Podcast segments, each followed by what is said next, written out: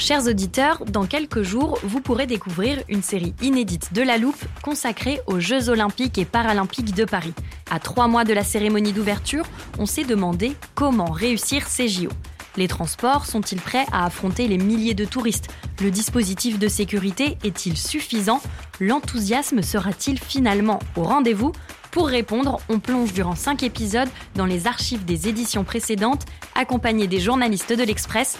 C'est à retrouver à partir du 13 mai sur toutes les plateformes d'écoute. Ready to pop the question? The jewelers at BlueNile.com have got sparkle down to a science with beautiful lab-grown diamonds worthy of your most brilliant moments. Their lab-grown diamonds are independently graded and guaranteed identical to natural diamonds, and they're ready to ship to your door. Go to BlueNile.com and use promo code LISTEN to get $50 off your purchase of $500 or more. That's code LISTEN at BlueNile.com for $50 off. BlueNile.com code LISTEN.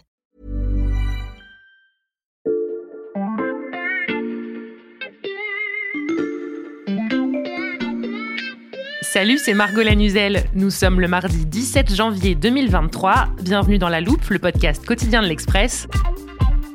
Allez, venez, on va écouter l'info de plus près.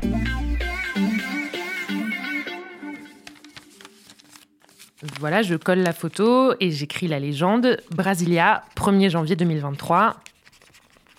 Et oui, ça y est, la loupe a investi dans un classeur spécial cliché diplomatique. Vous le savez, on s'en sert souvent comme point de départ pour raconter les équilibres géopolitiques.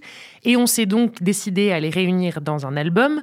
Je viens d'y ajouter une photo, cette fois pas de poignée de main, mais huit personnes et un chien devant une immense foule vêtue de rouge. La scène se déroule devant le palais présidentiel brésilien pour la cérémonie d'investiture du président Lula élu en octobre. Sur les marches, les soldats de la garde présidentielle sont au garde à vous. Dans le public, on agite des drapeaux du Brésil, on applaudit, on filme. Selon la tradition, c'est l'ancien chef de l'État, Jair Bolsonaro, qui aurait dû remettre l'écharpe de président à son successeur. Mais en son absence, tout a été réorganisé. Au centre, il y a donc Lula, et autour de lui, des citoyens qui représentent toute la diversité de la nation. Un enfant noir, un ouvrier métallurgiste, un cuisinier, un enseignant, un jeune homme handicapé et surtout Raoni, le défenseur emblématique de la forêt amazonienne. Et ça, c'est tout sauf un hasard car l'Amazonie est le symbole des dérives de l'ancien président Bolsonaro. Pendant son mandat, la déforestation et le crime organisé y ont explosé, alors que tout était en place pour tenter de sauvegarder cette immense forêt. Et c'est donc en commençant par l'Amazonie que Lula enfile son costume de chef de l'État. Sur ce sujet, comme sur les autres, celui que l'on surnomme le président des pauvres doit unifier un pays totalement divisé, tandis que l'ombre de Bolsonaro plane toujours au-dessus du Brésil.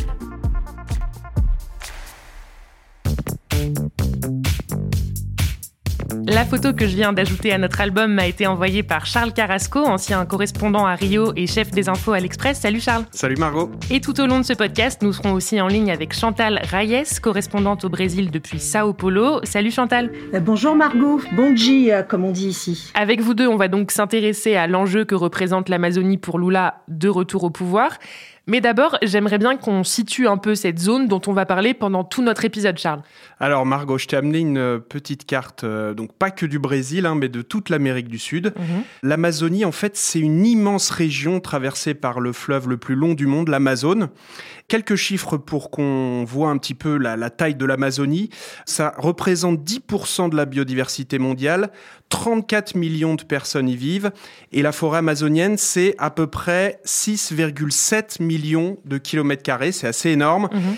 Et ça recouvre donc neuf pays la Bolivie, le Pérou, la Colombie, l'Équateur, le Venezuela, la Guyane, le Suriname et puis la France avec la Guyane française. Mais la majeure partie, c'est donc bien au Brésil, près de 60%. Ça correspond à peu près à la taille de l'Europe. Donc c'est énorme. C'est énorme en effet. Merci pour le petit point euh, géographie, Charles. Chantal, je me tourne vers toi pour le point histoire cette fois-ci. Comment a évolué la préservation de cette zone clé pour la biodiversité mondiale ces 20 dernières années? Lula est arrivé au pouvoir en 2003 pour la première fois. À l'époque, la déforestation est beaucoup plus élevée qu'aujourd'hui. Elle est de l'ordre euh, même de plus de 20 000 km par an. Parce que euh, le cours des matières premières était en hausse. Et on sait que euh, les parcelles sont ouvertes dans la forêt justement pour planter des graines et pour l'élevage bovin. Donc il met en place une politique volontariste hein, avec sa ministre Marina Silva. Il lance un vaste programme de prévention et de lutte contre le défrichement. Il resserre les contrôles. Il prive les défricheurs des prêts concédés par les banques publiques. Et avec ça, le déboisement va reculer de près de 70% en 8 ans. Donc en 2010, lorsqu'il quitte le pouvoir, le déboisement n'est plus que de 7000 km, ce qui reste énorme, mais euh, on part d'une base de 21 600 km en 2002 à la veille de son arrivée au pouvoir et même de 25 000 km en 2003, donc lors de sa première année au pouvoir. La baisse du déboisement continue jusqu'en 2012. À partir de là, il repart à la hausse. Euh, jusqu'en 2019, qui est l'année de l'arrivée au pouvoir de Bolsonaro, la déforestation reste en dessous des 10 000 km par an. Et donc, tu l'as dit, en 2019, Jair Bolsonaro arrive au pouvoir. Qu'est-ce qui se passe à ce moment-là? Avant même son arrivée au pouvoir, le défrichement s'emballait déjà. Pourquoi? Parce que cette année-là, donc l'année de son élection en 2018, Bolsonaro fait campagne sur l'idée que la surveillance environnementale serait abusive et que cette supposée rigueur entravait le développement, ou en tout cas euh, l'idée qu'il s'en fait. Et donc les gens qui détruisent la forêt pour vendre du bois, pour élever des vaches, se sont dit allons-y, on ne sera pas punis. Dès son arrivée au pouvoir en janvier 2019, il s'emploie à affaiblir et même à désavouer la gouvernance environnementale. Normalement, la police environnementale détruit les équipements des contrevenants pour éviter la récidive. Bolsonaro l'a publiquement désavoué en disant qu'elle ne pouvait pas détruire du matériel qui sert à produire. Donc en Amazonie, le message a été reçu 5 sur 5. Avec Bolsonaro, c'est l'impunité. Et pendant son mandat, il y a eu d'autres décisions comme celle-là qui ont pu euh, aggraver la situation en Amazonie ah oui, on a eu beaucoup. Un collectif spécialisé a recensé les mesures par lesquelles il a détricoté la gouvernance environnementale. Elle se monte à 401 décrets et actes administratifs préjudiciable à l'environnement et au climat, c'est assez impressionnant. L'autre facteur euh, très important, c'est que Bolsonaro a facilité l'accès aux armes à feu dans tout le pays et que ça a contribué à l'expansion du crime organisé en Amazonie avec une recrudescence de la violence dans la région, comme on l'a vu d'ailleurs avec l'assassinat du journaliste britannique Dom Phillips et de son guide brésilien euh, Bruno Pereira. Et pourquoi c'est important? Parce qu'aujourd'hui, alors que Lula doit rétroagir, il y a un risque élevé d'une résistance armée de la part de ceux qui se sont habitués au laisser-faire de Bolsonaro. C'est dire si le défi est de taille. Et est-ce qu'on a des chiffres, Chantal, pour mesurer tous les effets qu'a eu la politique de Bolsonaro dans la région? Il faut expliquer que la gouvernance est très compliquée sur un territoire aussi grand. Normalement, elle devrait être partagée par tous les pays du bassin amazonien. Si on ajoute à ça euh, le laisser-faire total de l'État sous Bolsonaro, l'alliance avec le crime, comme disent les environnementalistes, on comprend pourquoi on a eu une hausse de 55% en un seul mandat, donc entre 2019 et 2022, du déboisement par rapport à la période précédente, hein, par rapport à 2015-2018. En chiffre absolu, ça nous donne 46 000 km sur 4 ans. 46 000 km de forêt partie en fumée pendant 4 ans. C'est l'équivalent de la superficie de la Slovaquie. Et comme le laisser-faire a été total, aujourd'hui, rétroagir devient beaucoup plus difficile pour Lula, d'autant plus qu'il y a ce facteur du risque de résistance armée que j'ai évoqué tout à l'heure. Oui, et j'ajoute un, élément euh, pour compléter euh, ce que disait Chantal, pour que les auditeurs euh, comprennent bien ce qui se passe. C'est vrai que la situation en Amazonie a fortement empiré. Hein. Sous Bolsonaro, c'est vraiment le pire président de l'histoire du Brésil sur ce point-là. Après, il faut quand même un tout petit peu nuancer, on va dire, la Lula et sa personnalité. Ne le présentons pas non plus comme un Khmer vert, on va dire. Lula et le Parti des travailleurs restent des productivistes qui n'ont pas non plus hésité à, défricher. Euh, il y a un projet, euh, c'est vrai qu'on s'en souvient, qui a été très critiqué euh, par les défenseurs de l'environnement et par Raoni lui-même qui s'est après, par la suite, rapproché, on va dire, de Lula.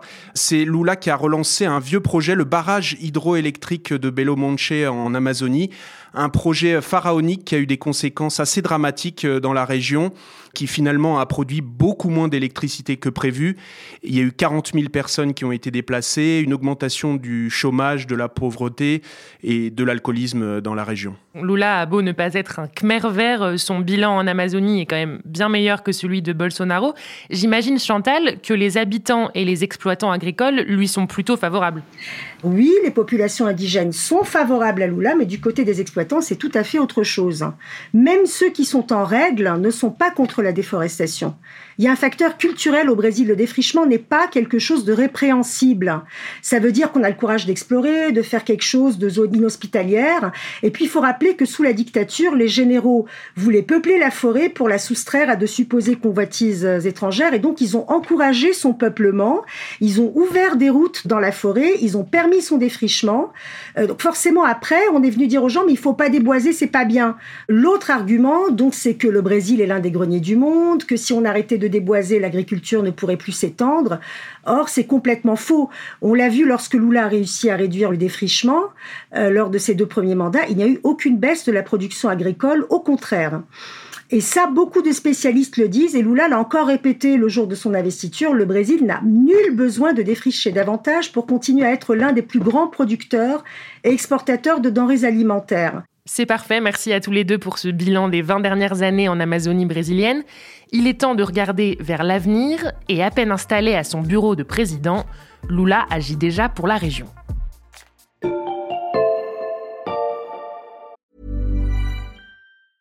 Hey, I'm Ryan Reynolds. Recently, I asked Mint Mobile's legal team if big wireless companies are allowed to raise prices due to inflation. They said yes. And then when I asked if raising prices technically violates those onerous two-year contracts, they said, "What the f*** are you talking about? You insane Hollywood ass." So to recap, we're cutting the price of Mint Unlimited from $30 a month to just $15 a month. Give it a try at mintmobile.com slash switch. $45 up front for three months plus taxes and fees. Promo rate for new customers for limited time. Unlimited more than 40 gigabytes per month. Slows. Full terms at mintmobile.com.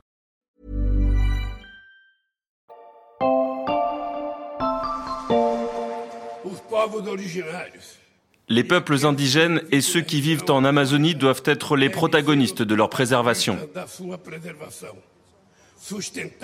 et non pas être victimes d'un modèle qui détruit la forêt, un modèle qui génère des ressources éphémères pour quelques-uns et qui crée des dommages environnementaux pour la grande majorité. L'archive n'est pas très ancienne, elle date seulement de novembre dernier, pendant la COP27. Quelques semaines après sa victoire à l'élection présidentielle et alors qu'il n'était pas encore investi, Lula faisait déjà comprendre que le sort de l'Amazonie était au cœur de ses priorités et maintenant qu'il est officiellement président, Charles, son discours se traduit dans les actes. Oui, c'est ça. En fait, euh, bah, il a pris un décret concernant euh, l'Amazonie dès qu'il a été euh, investi. Il a notamment institué donc ce qu'on appelle une commission interministérielle permanente pour la prévention et le contrôle de la déforestation. Et il a réactivé aussi quelque chose qui est très important, c'est le Fonds pour l'Amazonie qui avait été créé en 2008 pour recueillir finalement des dons qui étaient destinés à des investissements dans la forêt en vue de sa préservation. Le fonds Amazonie était gelé en fait depuis 2019 euh, en raison euh, de divergences, on va dire, euh, sur la destination des fonds entre la Norvège et l'Allemagne, qui étaient les deux principaux donateurs, et le gouvernement Bolsonaro. Donc ces deux pays finalement ont dit qu'ils allaient remettre de l'argent au pot, et Lula a également révoqué un décret qui autorise l'exploitation minière dans les zones indigènes et les zones protégées au niveau environnemental. L'autre décision très importante et hautement symbolique, c'était le choix très attendu euh, de sa ministre de l'Environnement. Il a remis Marina Silva, euh, qui avait déjà euh, été sa ministre en 2003. Marina Silva est l'icône internationale de la protection de l'Amazonie, dont elle est d'ailleurs elle-même originaire. C'est elle qui avait piloté la politique de lutte contre le défrichement. Et Lula a annoncé la création d'un nouveau ministère, celui des peuples autochtones. Donc tout ça montre qu'il place la question de l'environnement et de l'Amazonie au sommet des priorités de l'État. Enfin, du moins dans le discours. On verra si la pratique euh, correspondra à ses intentions euh, déclarées, parce qu'il faut savoir qu'il a une coalition très hétérogène. C'est un affichage euh, dès le début de son mandat, mais c'est vrai que c'est très important bah, pour l'image du Brésil finalement. C'est-à-dire? Bah, C'est très important de parler de l'Amazonie, car l'Amazonie, en fait, c'est un sujet qui compte pour le Brésil et auquel les gouvernements étrangers sont finalement très sensibles. Il y a l'expression que tout le monde connaît finalement, que l'Amazonie, c'est le poumon de la Terre. Donc Lula, il est obligé de prendre euh, ce thème à bras le corps, car c'est sur ça qu'il joue sa crédibilité internationale. Avec Bolsonaro, l'image du Brésil, elle a été énormément dégradée, alors que le Brésil a toujours été un grand partenaire des négociations environnementales. Le pays a perdu de sa crédibilité sur la table des négociations. Et là, il faut montrer que finalement, le Brésil, il est de retour. Il l'a dit d'ailleurs pendant la COP27, le Brésil est de retour, que l'ère Bolsonaro, c'est fini, et que finalement, c'est une première étape pour détricoter ce qui a été fait avant avec Bolsonaro, pour ensuite reconstruire le Brésil. La communauté internationale, très clairement, elle est soulagée par l'arrivée de Lula au pouvoir. C'est d'autant plus important pour Lula que le Brésil a cruellement besoin de la coopération internationale pour protéger l'Amazonie dont dépend l'équilibre climatique de la planète. Pourquoi il a besoin de cette coopération internationale? Moins parce qu'il a besoin d'argent que parce que ça permet au gouvernement, en fait, de euh, contourner les réticences politiques. On sait que euh, Lula risque de buter sur l'opposition, par exemple, du lobby agricole au Parlement. Il risque de buter sur l'opposition de certains gouverneurs des États amazoniens, dont certains sont bolsonaristes. Mais le jour où ces gouverneurs vont voir qu'il y a des millions d'euros qui vont rentrer directement dans les caisses pour qu'ils protègent l'Amazonie, ce sera une autre affaire. Donc, pour toutes ces raisons que vous venez de citer, un sursaut en Amazonie serait positif pour l'image du Brésil et pas seulement à l'international, Charles. Oui, clairement. Euh, c'est vrai que cela pourrait vraiment améliorer l'image euh, de Lula dans son propre pays. Il doit imprimer euh, dès le début sa marque.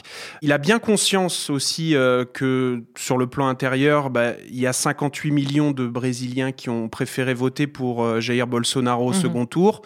Beaucoup de Brésiliens, notamment ceux qu'on a vu faire éruption au Congrès, qui disent encore que le leader de la gauche est un dangereux communiste, qui veut faire du Brésil une sorte de Venezuela, tendance euh, Nicolas Maduro, qui le voit comme un voleur, qui a fait un séjour en prison pour corruption euh, avant d'être blanchi, euh, avec la grande quantité de fake news qui a circulé au, au Brésil.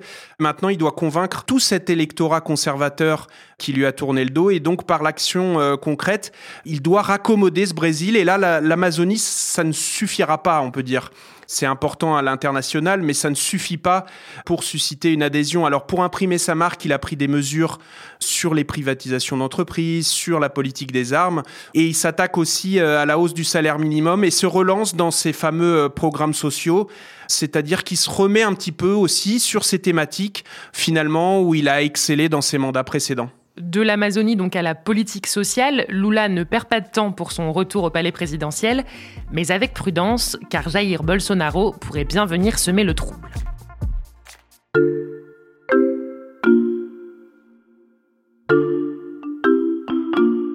Alors Margot, je vais te faire une petite euh, devinette très rapide. Je sais que vous aimez ça à la loupe. Je t'écoute.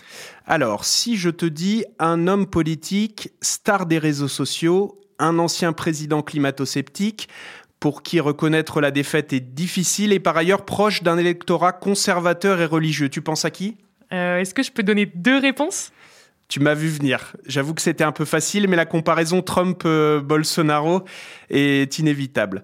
Surtout quand on voit ce qu'il s'est passé euh, une semaine seulement après euh, l'investiture de Lula. Ça rappelle un peu ce qui s'est passé au Capitole aux États-Unis en janvier 2021. En début d'après-midi, les partisans de Jair Bolsonaro forcent les cordons de sécurité. Ils parviennent à accéder à la place des trois pouvoirs et investir le toit du Congrès. C'est vrai qu'il y a un phénomène de mimétisme, que Bolsonaro n'a jamais caché son admiration pour son modèle américain. C'est vrai que l'un de ses fils est proche de Steve Bannon, l'ex-conseiller de Donald Trump, mais il faut garder à l'esprit que ce qui se passe aujourd'hui au Brésil est bien plus profond et grave qu'il n'en a l'air. D'abord, il y a très longtemps que Bolsonaro met en cause la sécurité du vote, bien avant même l'élection de Trump.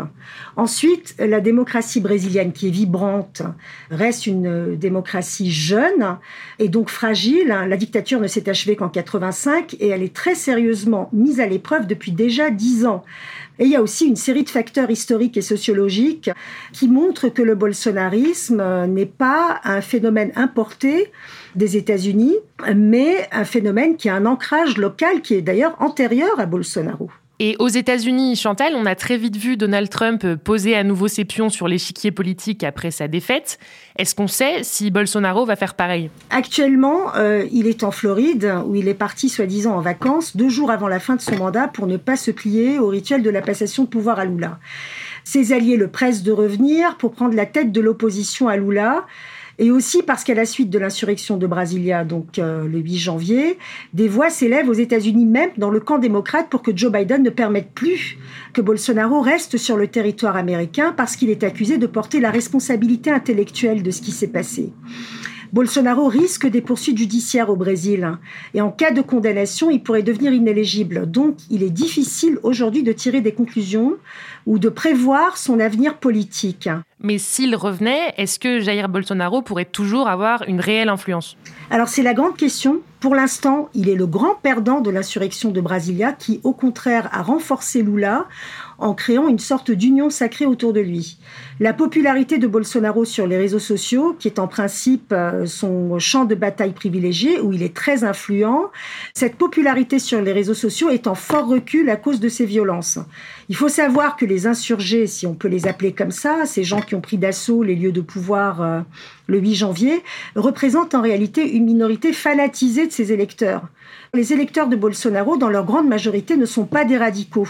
Et cet électorat non fanatisé ne voit pas d'un bon œil ce qui se passe aujourd'hui. Est-ce que cet électorat peut encore se reconnaître dans le leadership insurrectionnel d'un homme comme Bolsonaro? C'est l'une des grandes questions qui se posent aujourd'hui. Oui, et c'est vrai qu'il y a une autre question aussi qui est délicate et qui va être un problème pour Lula euh, dans les semaines à venir. Le président donc s'apprête à retirer des postes aux 6000 militaires que Bolsonaro a placés à tous les étages de l'administration. On a vu qu'il y a eu une réticence d'une grande partie de l'armée euh, à son égard. C'est pas un hasard si les policiers militaires à Brasilia et l'armée ont été euh, finalement aussi longs à se mobiliser dans les premières heures de l'insurrection. Un début de mandat donc très agité pour Lula et qu'on va continuer de suivre avec vous deux. Merci beaucoup. Merci, à bientôt. À bientôt, merci. Chantal Reyes, correspondante de l'Express au Brésil, et Charles Carrasco, ancien correspondant à Rio et chef des infos. Vous pouvez retrouver tous leurs articles sur l'express.fr. Le premier mois d'abonnement numérique ne coûte qu'un euro en ce moment. Je vous encourage aussi à vous abonner gratuitement à la loupe si ce n'est pas déjà le cas. Vous pouvez le faire sur votre plateforme d'écoute favorite comme Apple Podcast, Spotify ou Castbox par exemple. C'est là aussi que vous pouvez nous laisser des étoiles et des commentaires. Cet épisode a été écrit par Charlotte Barris, monté par Ambre Rosala et réalisé par Jules Cro. On se retrouve demain pour passer un nouveau sujet à la loupe.